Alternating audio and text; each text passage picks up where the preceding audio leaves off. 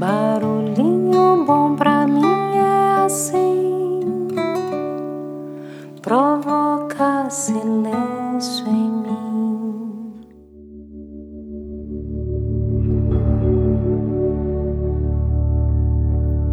Hoje eu quero compartilhar mais um texto da querida Paty Calazans, é, do curso dela Mindfulness Coach, que ela fez uma adaptação de uma metáfora eu gostei bastante e gostaria de compartilhar com vocês.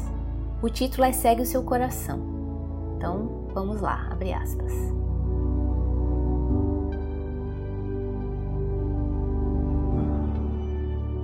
Mestre, sinto que tenho mais espaço, paz e serenidade e que estou também mais capaz de estar presente ao que me acontece. No entanto, e agora? Agora o que? respondeu o mestre. Como devo viver minha vida? E o mestre abre um grande sorriso e responde: deixando que ela te viva. Agora me perdi. Como assim, mestre? perguntou o aprendiz. E o mestre respondeu: Quando começamos a estar mais presentes em nós mesmos, e ao que nos rodeia, começamos também a perceber que há uma forma mais inteligente de vivermos a vida, que é deixando que a vida viva em nós. Mas como? Simplesmente ir com a correnteza?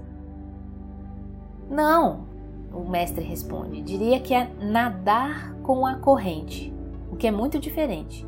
É agir consoante ao que a vida quer viver através de nós é colocarmos em ação todo o nosso potencial.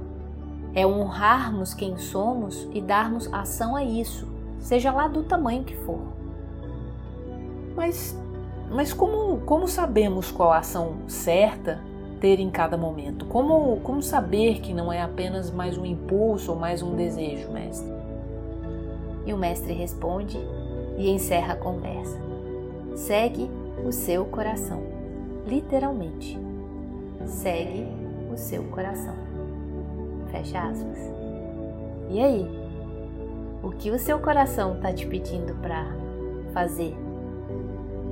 Que tal ouvir esse barulhinho bom dele aí, hein? E colocar em ação, claro.